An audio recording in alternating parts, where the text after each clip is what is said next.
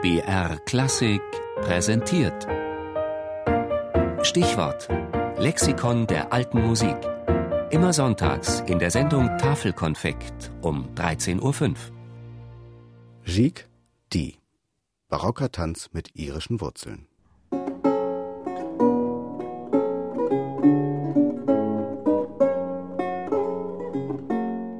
Giga oder Jig ist ein behender englischer Tanz in Dreiachtel, Sechsachtel oder Zwölfachtel Takt gesetzt. Man hält davor, sie habe ihren Namen von dem italienischen Wort Giga, welches eine Geige oder Fiedel heißet.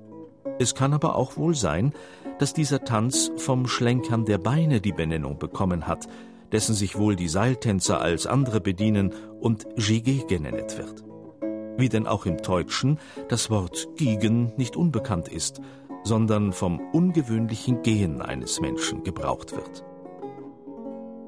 Dieser Eintrag aus dem musikalischen Lexikon von Johann Gottfried Walter aus dem Jahr 1732 zeigt die große Verwirrung, die um die Herkunft des Wortes Gigue lange Zeit geherrscht hat. Heute geht man davon aus, dass die Gigue als Jig in den keltischen Teilen Großbritanniens entstanden ist. Bis jetzt wird die Jig in Irland und Schottland als lebhafter und ausgelassener Volkstanz gepflegt.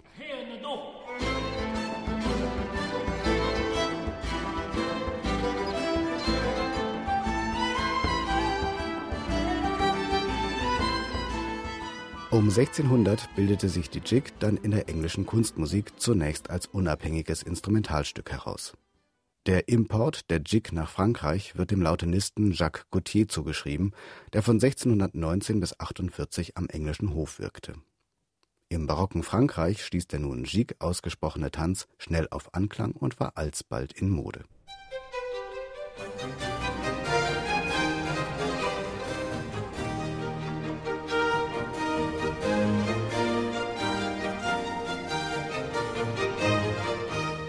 Die typischen Punktierungen des französischen Stils betonen den tänzerischen und vergnügten Charakter der Gigue.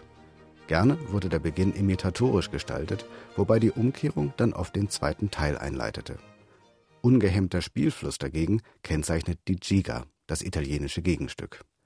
Neben Allemande, Courante und Sarabande wurde die Gigue zum vierten Standardsatz der barocken Suite, bei der er meistens, aber nicht immer den Abschluss bildete